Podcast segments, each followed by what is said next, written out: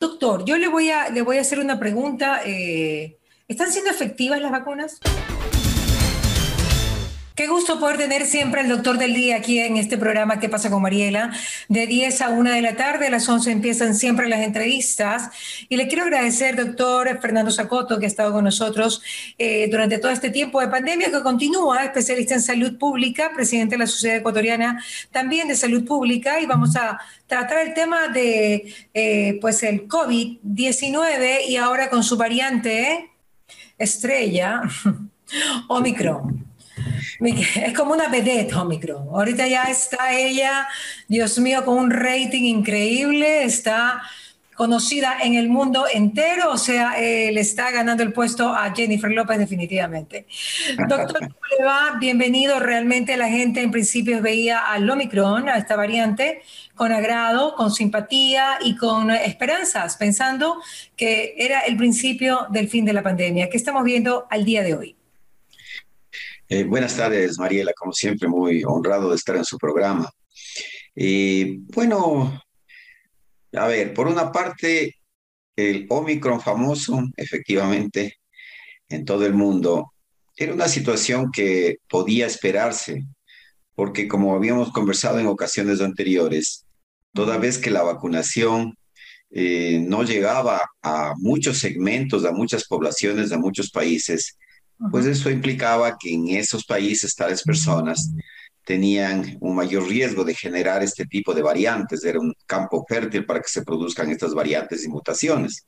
Eso es lo que ha pasado, pasó antes con Delta en la India, ahora pasó con Omicron en Sudáfrica, y de cualquier manera, también hay que decirlo, es decir, las investigaciones avanzan muy rápidamente y eso es lo bueno, y se conocen algunos datos que yo creo que son esperanzadores, en el sentido de que eh, toda vez que eh, en un periodo corto, por ejemplo en Sudáfrica, se produjo un pico muy alto, ¿no? Explosivo de casos, pero a la vez también disminuyó con la misma celeridad. Y ese es eh, efectivamente un dato que es esperanzador porque hay mucha más gente que se ha contagiado y entonces genera ya algún tipo de resistencia, algún tipo, perdón, de, de, respuesta inmunitaria, algún tipo de protección. Y entonces el virus ya no tiene mucho en donde eh, poder eh, invadir, digamos, si llega a donde una persona y está protegida, sea porque está vacunada o sea porque le dio la enfermedad, pues ya eh, se va cortando la cadena de transmisión casi de una forma natural. Es lo que se llama la historia natural de la enfermedad. De tal manera que Esperemos que se confirme y que en un par de meses la situación muestre un evidente decline, declive y eso implique ya que pasaremos a una fase de eh, transmisión endémica, es decir, una presencia ya del virus, pero no de una manera epidémica, que es lo que tenemos todavía hasta ahora. Pero yo usted lo veo muy tranquilo con este tema de Omicron. O sea, realmente pues lo veo muy esperanzado. Yo creo que la gente se está ahogando en el mundo entero porque, a ver, seamos sinceros, el tema, la, la, perspectiva de la salud que usted está viendo no es la perspectiva que ve todo el mundo, porque parar de trabajar un mes, un mes y medio para el mundo que estamos parados de trabajar prácticamente, significa millones de millones de billones de dólares y realmente nosotros no sabemos si luego, sí, está bien, Omicron nos deje tranquilos, pero después vuelva otra y con más capacidad de ataque. Eso es lo que no se sabe. ¿En qué mundo estamos viviendo, doctor Zacoto? Bueno, eh, efectivamente, uno no puede dar por sentado verdades absolutas y eso sí es lamentable y eso sí que nos incomoda a todo el mundo, digamos, no poder expresarnos con toda certeza y seguridad. Eh, de todas maneras, eh, siempre efectivamente, y esto se lo ha eh, destacado a nivel mundial desde el inicio prácticamente de la vacunación. La OMS ha hecho llamados, pero así muy clamorosos para que disminuya esta desigualdad sanitaria de acceso a vacunas en el mundo. Si es que eso no se corrige, ciertamente que puede haber siempre la posibilidad de que en determinadas zonas exista capacidad de generarse estas nuevas variantes, algunas de las cuales podrían eventualmente ser inclusive más peligrosas. En este caso, la ventaja, digamos, es que la naturaleza misma de esta variante es de alta transmisibilidad, pero los síntomas y signos son, digamos, menos graves. De hecho, parecería que se van asemejando a los episodios clásicos de una gripe, de una influenza no complicada. Entonces, eh, el problema radica en que, claro, si en un momento dado tenemos muchísima gente que se infecta al mismo tiempo, pues claro, se puede colapsar y demandar los servicios de esas pocos, o sea, porcentualmente pocas personas que, son, que se agravan, pero si usted les relaciona con miles, cientos de miles de personas, por supuesto que eso pone en riesgo la capacidad de respuesta de los sistemas de salud en el mundo. Claro, que ya vendría a ser un verdadero problema, ¿no? Ahora, no se sabe. ¿Qué, doctor, yo le voy a, le voy a hacer una pregunta. Eh, ¿Están siendo efectivas las vacunas? Ah, absolutamente, pero es que sin ninguna duda, absolutamente sin ninguna duda, porque eh, eh, es fácil ver, usted mira eh, en, los, las curvas, ¿no es cierto?, en donde se ve el avance, en donde usted mira picos altos de casos, pero a la vez picos o no picos, sino curvas o casi mesetas de muerte muy lejanas de la relación con, con, con, con los casos. Eh, de tal manera que no hay duda que eh, los casos graves, las, muertes, las hospitalizaciones en cuidados intensivos son más frecuentes en personas no vacunadas, aunque también es verdad que pueden darse en personas que han sido vacunadas, inclusive con tercera dosis.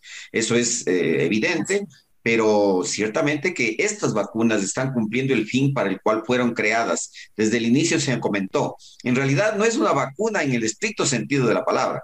Eso, eso vacuna que diga, por favor, ahí, ahí, pongamos, ahí pongamos un punto y aparte, porque no es una vacuna que esteriliza al virus. Es una vacuna que, que lo ataja, pero que no lo esteriliza. Eh, podría decirse que lo atontece, pero no lo mata. Exacto. O se le va por la galleta la pelota, ¿no? Ay, tengo mal por la galleta. Más o menos así está el virus, ¿no? Estoy de acuerdo con usted que no mata. A ver, cuénteme, ¿por qué usted dice que no es una vacuna como tal lo que nos estamos pues inoculando? Porque, porque las vacunas tradicionalmente, históricamente, le inmunizan a la persona. Es decir, un niño al quien se le vacuna de contra sarampión no le vuelve a dar nunca, o sea, no ya no, ya no tiene posibilidad de que el virus penetre en el organismo y si penetra, que es verdad, si penetra, ya el organismo ha fabricado los anticuerpos y las defensas necesarias para impedir que produzca una enfermedad. Ese, es el, esa es la naturaleza misma de las vacunas. En este caso, eh, por probablemente por los eh, el modo mismo de efecto de la vacuna y también por este virus que tiene características propias que antes no, eh, no, no, se veían, pues la vacuna lo que hace y lo que se comprobó desde el, desde el primer momento era justamente que a algunas personas les impedía tener la enfermedad, pero a un gran número de personas efectivamente impedía que se presenten casos graves casos potencialmente mortales. Esa es la gran ventaja y déjeme decirle que no es una ventaja, no es, no es algo menor, es, una ventaja importantísima. No es poco. Ahorita lo que nos está molestando es, obviamente, el, decrecimiento de la parte económica, de que obviamente que, el, bueno, el sector de la salud está bollante, pero el resto de los sectores, imagínese el espectáculo, imagínese los, las líneas aéreas, o sea, todo este tipo de, de, digamos, de, empresas que, que, están sufriendo muchísimo y si van a sufrir un mes y medio, terrible. Pero pues, ¿qué tenemos de esperanza para una pan vacuna? Una vacuna que realmente pueda abarcar absolutamente todo. Eh, no parece probable que eso exista. Ahora, antes de contestarle esto, yo creo que justamente todas las pérdidas económicas que sin duda se están produciendo, también tiene que ser una lección para los países y para las sociedades, para que ubiquen a la salud pública en el sitial que le corresponde, a efectos de que la próxima pandemia no nos encuentre pues desguarnecidos como ahora, sería imperdonable. Entonces, eso tiene que invertirse en salud pública. Eh, de tal manera que eh, pensar que va, va, a existir una mega vacuna que acaba con todas las eh, variantes de este virus, y todo. no es posible. Ah, necesariamente como son virus que tienen características propias, este es un tipo de coronavirus, tiene características propias, entonces ciertamente que las vacunas como que se especializan en responder a los, a los diferentes tipos de virus y se especializan a las diferentes variantes. La ventaja hoy es de que se actúa a nivel genético sobre las células mismo, digamos, ¿no es cierto? Sobre las moléculas, sobre el, el, el, el punto viviente eh, más pequeño. Eh, y eso es una ventaja, pero a la vez también el virus trata de defenderse y entonces genera algunas condiciones como estas mutaciones que hace más difícil. Ahora mismo Pfizer está indicando que en unos tres meses tendría ya una vacuna contra esta variante. Moderna dice que a finales de este año del próximo, sin embargo, es posible, y ojalá así sea, que no se necesite, es decir, que ya la inmunización, eh, perdone, la, capacidad de respuesta en el mundo fue tan amplia por esta velocidad de transmisión que quizás eh, podamos ver esperanzadores que uh, no llegue a estos niveles de transmisibilidad tan altos, que es la preocupación que tenemos en este instante. Es decir, desde mediados de diciembre, eh, lo que tenemos en enero, probablemente estaremos hasta mediados de febrero con todavía este, eh, un incremento de casos. Sin embargo, luego de eso, Mire que la, variante se identificó el 24 de noviembre en Sudáfrica. Eh, en Sudáfrica misma, después de un mes, ya la curva comenzó a descender drásticamente, de tal manera que todo eso nos da indicios de que parecería que efectivamente en dos o tres meses eh, podría siempre y cuando no aparezca otra variante con similares características, podríamos ya comenzar a manejar esto como un proceso endémico, ya mucho más, con mayor capacidad de control por eh, la, la gestión misma de salud pública en cada país. En realidad todo está por verse porque no sabemos cuánto tiempo dura la inmunidad de los que se están contagiando. Puede que dure tres meses, cuatro meses, cinco meses, seis meses, no lo sabemos. Eh, digamos, allí hay dos, dos temas, ¿no? Primero, está claro que la, la, la, protección, no inmunidad, la protección generada por las vacunas, se está hablando de entre cinco o seis meses aproximadamente, todas las vacunas. La protección generada por la enfermedad parecería que se puede extender un poco más, tanto por la acción de los anticuerpos como estas famosas células T, que son los eh, linfocitos que en el organismo humano enfrentan estos eh, eh, agentes externos, digamos.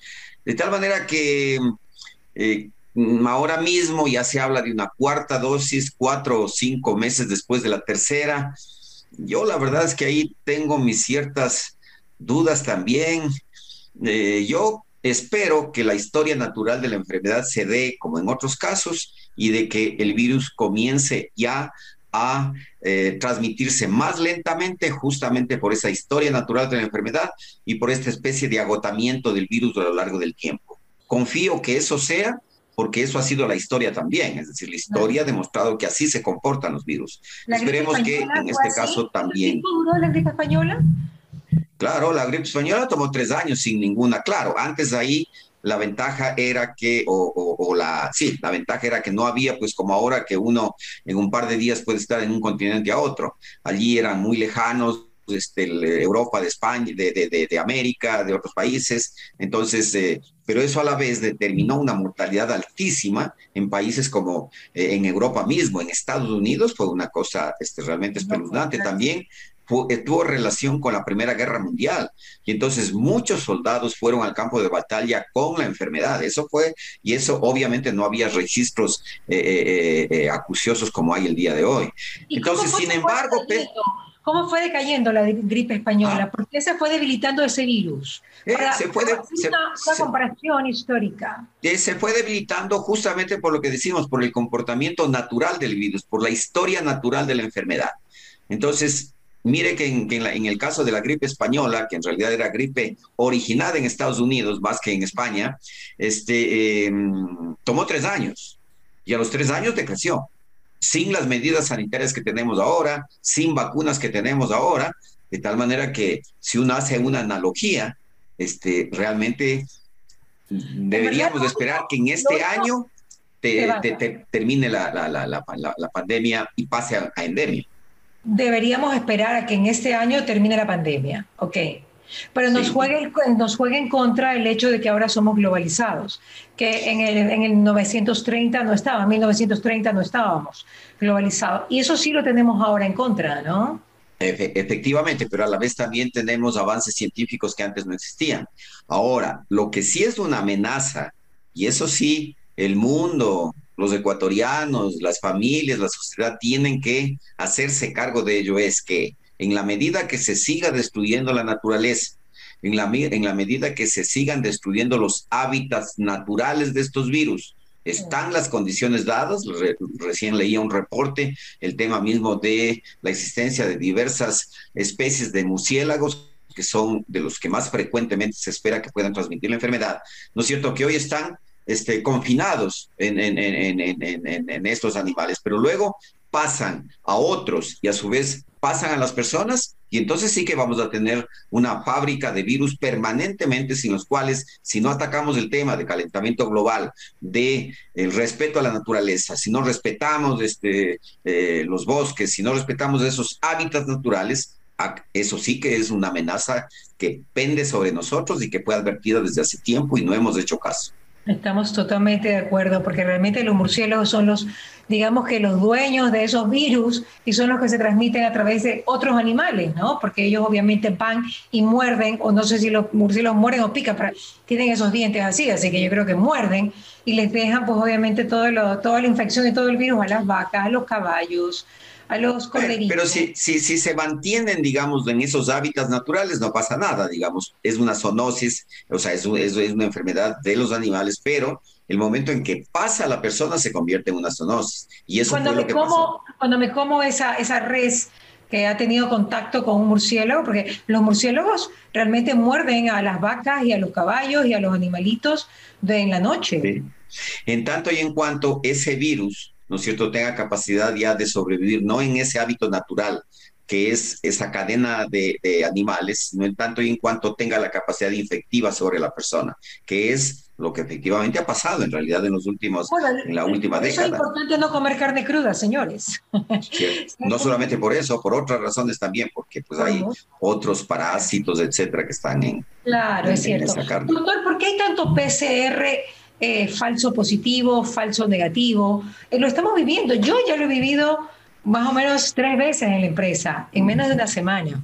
Acabo sí. de hablar con otra amiga que a las sobrinas eh, también les dio un falso positivo, perdón, un falso negativo y viajaron. Entonces, eh, nos está, el, el, el, virus nos está haciendo una jugada que no conocemos, porque nos estamos confiando mucho en un PCR negativo y resulta que recién se está incubando. Correcto, correcto. Es decir, allí hay que mirar en qué momento y quiénes se hacen.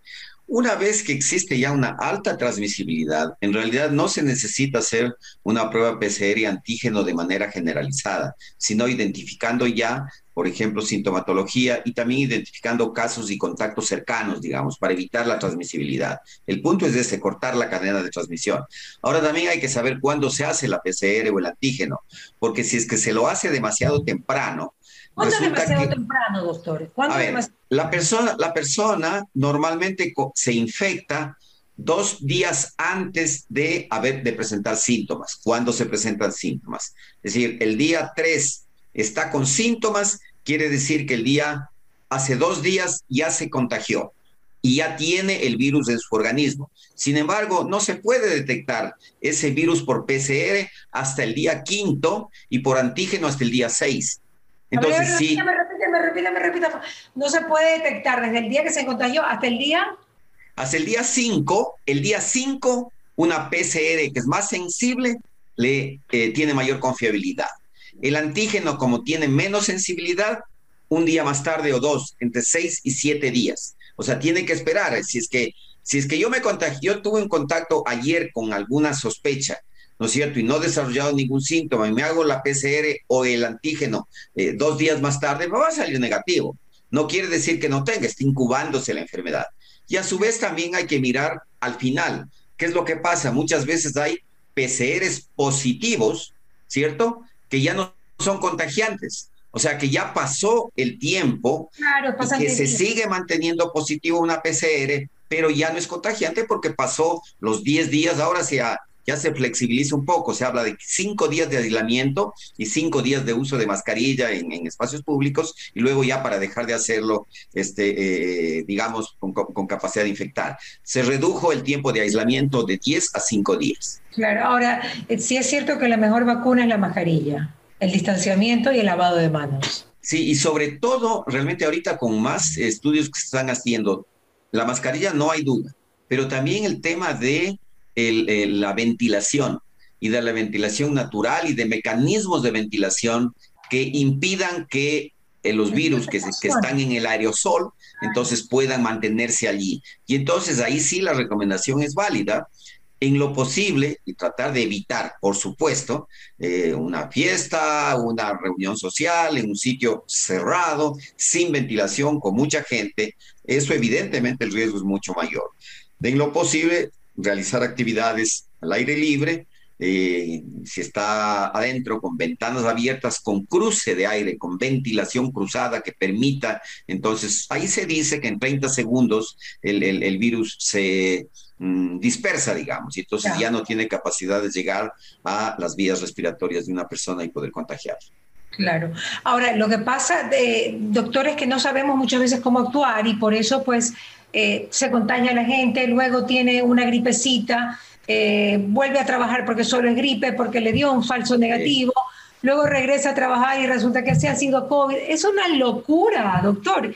O sea, estamos así como sin brújula por, los falsos negativos y falsos positivos, porque pareciera que cada día se, se retrasa la detección del virus eh, con el PCR. Sí, a ver, este, usted ha dicho bien una cosa, Mariela, sin brújula. Y realmente quien tiene que tener la brújula es un sistema de salud pública fortalecido, sólido. Hay muchas distancias con otros países que seguramente tienen similar embate, pero la reacción de salud pública es mucho mejor. Una persona se hace eh, PCR o antígeno e inmediatamente el momento en que le sale positivo, ya un punto de la vigilancia sabe e inmediatamente contacta con la persona y entonces viene ya todo el tema de aislamiento, etcétera, para cortar la cadena de transmisión.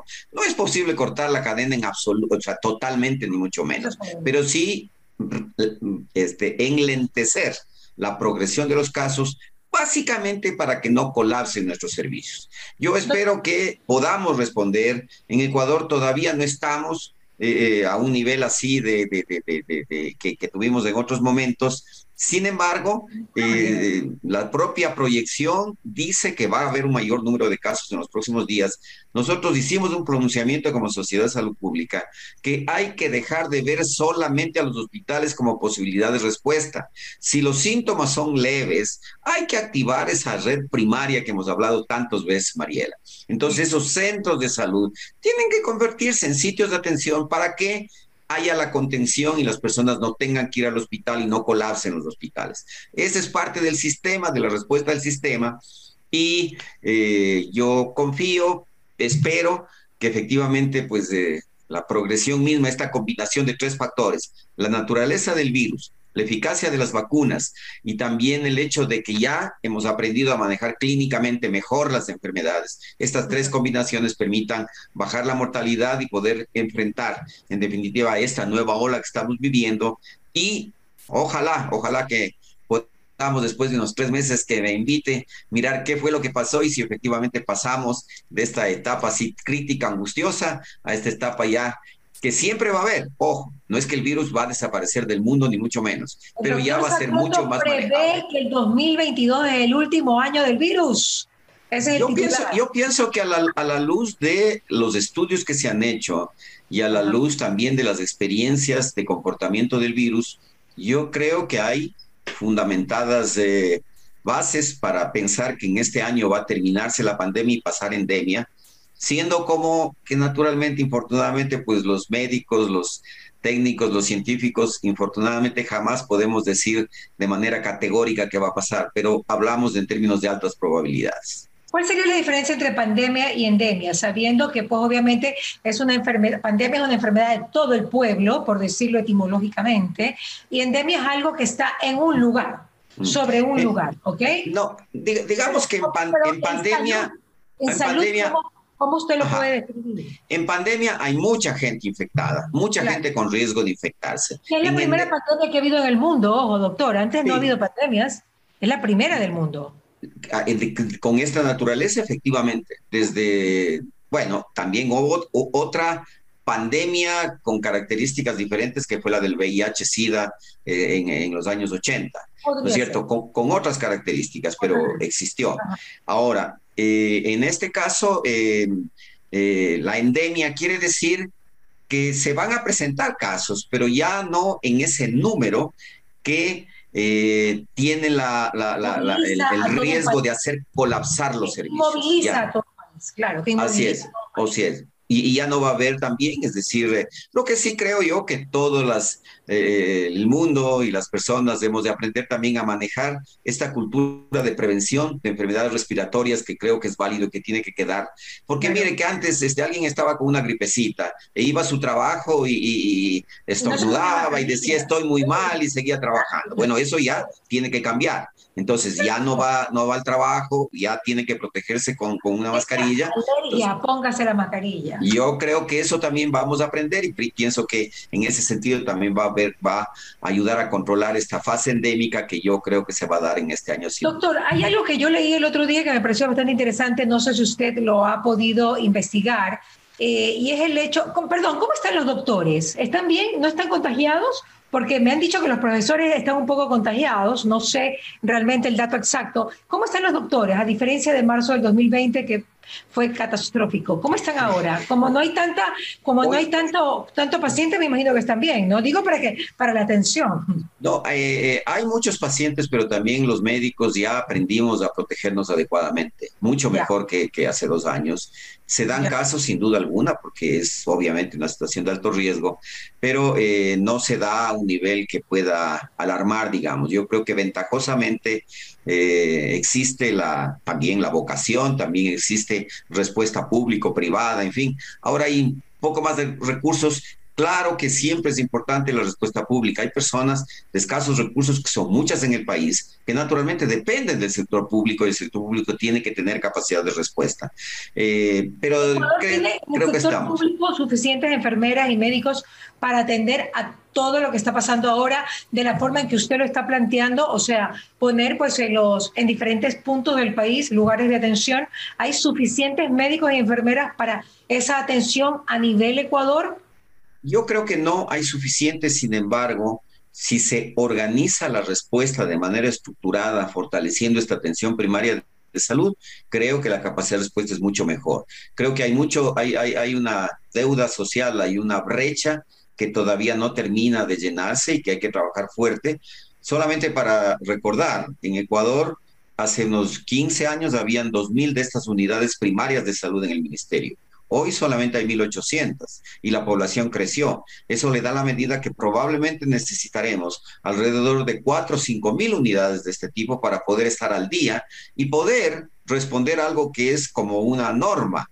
Lo más cerca posible, diga usted 15, 20 minutos a pie de un domicilio, debería haber un servicio primario de salud. Ahora estamos lejos de ello y por tanto hay que fortalecerlo. Pero para esta fase, creo yo que si se combina la actividad pública, privada y también la actividad primaria de salud, el seguro campesino, el Ministerio de Salud, coordinado. Creo que al, al, al, país, al gobierno, al ministerio le hace falta una mayor capacidad de coordinación de los recursos existentes y eso se eh, facilita con esta organización territorial que también hemos hablado que hay que cambiar. Mariela, hay que volver a las direcciones provinciales de salud. No es sensato tener estas zonas tan disfuncionales en las que usted tiene a Imbabura, Esmeraldas y Sucumbíos, o tiene a a Orellana, Napo y los cantones rurales de Pichincha. No es sensato esto que han hecho, que Galápagos se pretenda manejar desde Milagro o Guaranda desde Milagro. Es un contrasentido. Eso tiene que cambiar. ¿Para qué? Para que funcionemos de acuerdo a la división política nacional y también el sistema de información responda a la información que se da con el INE cantones, parroquias, provincias y no estas zonas y distritos que son muy disfuncionales.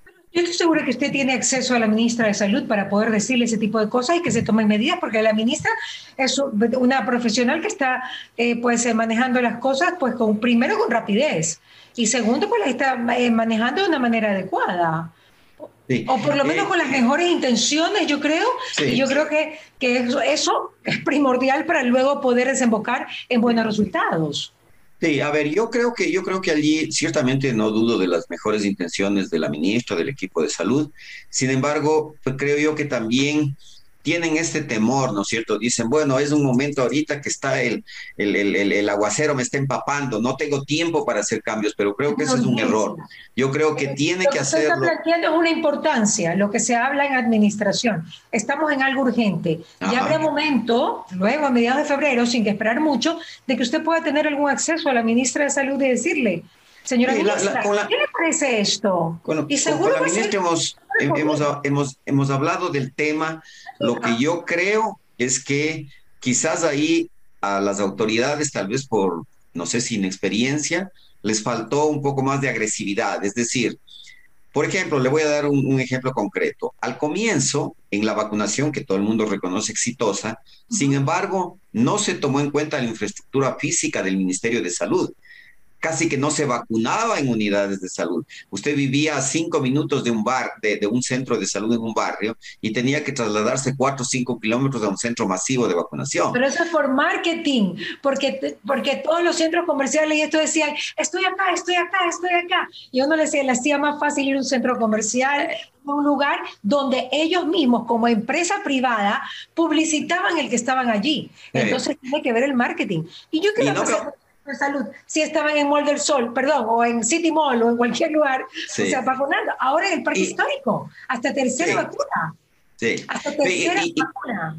Y yo no me opongo. Yo lo único que digo es combinemos las dos cosas. O sea, combinemos para vacunar. Que la acción pública-privada es lo único que salvará al mundo. No tiene que ver con pensamiento ni ideología, sino una acción pues totalmente compenetrada entre lo público y lo privado, con respeto entre ambas partes. Usted lo ha dicho, pero, pero, pero mire que si no es sensato que yo vivo a dos minutos de un subcentro de salud, lo lógico es que me vacune allí, me toma dos minutos llegar. Pues. Se va al ¿Eh? Quicentro, porque el Quicentro le puso todos los pops. Aquí Se va en su carro, pone el brazo y me voy. Pues, pues. Sí, el que, tiene, el que tiene carro, el que no, el que vive en sector popular, tiene complicado. Pero digamos, coincidimos en que hay que hacer una gran minga de esfuerzos como se hizo para la vacunación con el sector privado, con el sector público, con la academia, con los municipios. Y yo creo que para lo que es salud pública mismo, el país tiene que instituir una nueva forma de organización en el que organizadamente vale la redundancia, este, sumen los esfuerzos de los distintos actores para el beneficio de la población, sobre todo la más necesitada. Doctor, le voy a hacer dos preguntas que tal vez no tienen que ver mucho con su especialidad, pero sí me gustaría que usted me, me las atienda. Eh, la una, que nosotros no somos especialistas en esto, como es la matemática, pero hay muchos matemáticos, como eh, Juan José Illingworth, a quien admiro muchísimo, y otros más, que hablan de que Omicron no hay que verlo con, tanto, con tanta simpatía, cuando si tiene la capacidad de enfermar a más gente, obviamente va a haber en porcentaje muchos más fallecidos pues, eh, que otras variantes, por la cantidad, por la capacidad de transmisión. Eso es lógico. Sí. Sí, sí, es verdad. Yo, yo, yo he revisado la, la, la, los estudios que ha hecho, la data de, del señor. De Juan José Illingworth. Y eh, he visto que tiene sensatez, es decir, que tiene base. Por mañana Juan José, invitemos mañana a Juan José Illingworth. Él es ah, bien, yo, yo, yo creo que él ha, él ha mencionado dos de, los, de, de la información que he visto. Una, que eh, identifica que las personas que tienen más riesgo de morir y de hospitalizarse están no vacunadas. Esa es una conclusión a la que llega. Eso sí llegó, a esa conclusión y, se llegó. Y la segunda conclusión es efectivamente esta, es decir, que ninguno de nosotros está relajando. Señalamos el hecho de que existe menos letalidad, pero hemos insistido siempre en que a pesar de que haya solamente un caso en mil que se agrave, si usted tiene 100 mil, 200 mil, 300 mil, entonces va a tener mucha gente más que va a ir al hospital y va a colapsar los servicios. Insisto, combine el Ministerio de Salud, la Seguridad Social, también con la atención en estos centros ambulatorios, centros barriales, comunitarios, centros de menor complejidad, para que no vayan solo al hospital, y esa va a ser una respuesta que nosotros hemos claro, desde el inicio de la pandemia. cobertura, y esto obviamente mismo se va a multiplicar la atención Correcto, va a haber muchos más puntos de, de, venta, si queremos decirlo en términos comerciales. Ahora, otra cosa, doctor, hay un concepto que también quería comentarle. Una cosa es morir con COVID y otra cosa es morir por COVID. Eso viene con la comorbilidad. Sí sí, e, ese, ese, es, ese es otro de las lecciones que hemos aprendido prácticamente al inicio de la pandemia. Hay personas más vulnerables de las que hay que proteger. Las personas que están inmunodeprimidas, que están, por ejemplo, en un tratamiento de cáncer, las personas que tienen ciertas afecciones que, se, eh, eh, este, eh, que afectan la inmunidad, las personas que tienen hipertensión, diabetes y obesidad, que se ha visto muy claramente cómo tienen una particular menor resistencia frente a la acción del virus, obviamente tiene que COVID, porque pero de lo que mueren es de otra enfermedad que realmente la han padecido hace mucho tiempo. Así es, así es efectivamente, y entonces eh, también resulta que este virus tiene especial ah, letalidad en aquellas personas que tienen enfermedades concurrentes o factores subyacentes. Porque el virus aprovecha la debilidad pues, del organismo. ¿Eh?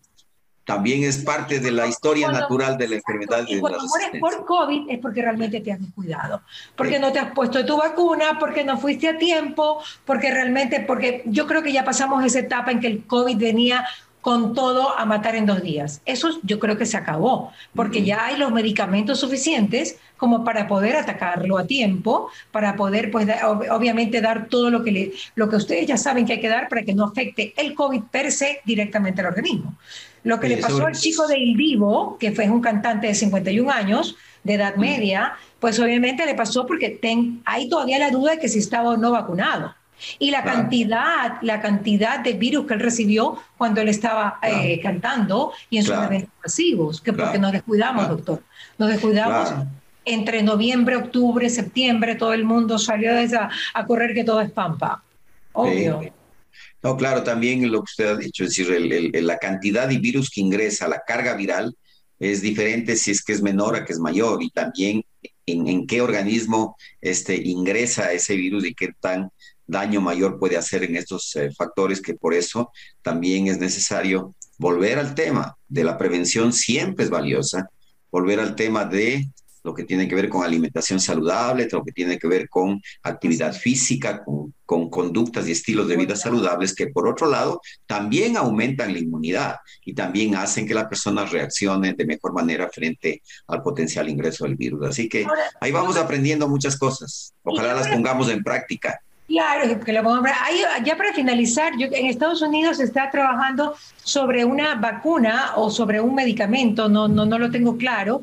Eh, yo creo que los militares en Estados Unidos lo están haciendo, en el Departamento de Salud, eh, donde están trabajando sobre los linfocitos T, que son unos linfocitos que nunca le hemos parado bola digamos, esos son, son un poco más difícil, o sea, es más fácil detectar la respuesta de anticuerpos, porque uno puede medir con las inmunoglobulinas a eh, destacar el grado de actividad que tienen los linfocitos T o estas células T en, los linfocitos. Pero no hay duda que los dos son unos factores eh, coadyuvantes para la defensa del Pero organismo. Justamente eso sería una gran solución para realmente poder matar al virus. Ah, bueno, sí, es, sobre todo para, más, que para, más que para matar, para este, que los organismos estén mejor preparados y cuando ingrese ya no este, generen los problemas que este, todavía siguen generando.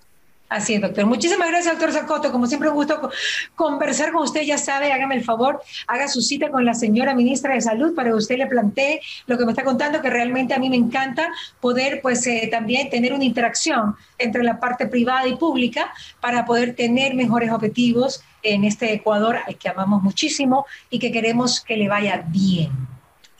Todos queremos que así sea, Mariela. Le agradezco mucho la invitación y siempre estoy a sus órdenes. ¿Qué pasa con Mariela? Llegó a ustedes gracias al auspicio de Municipio de Guayaquil, Calipto, UTEC, ATM, DACE, Ceviches de la Rumiñahui, Urbaceo y Ecuer.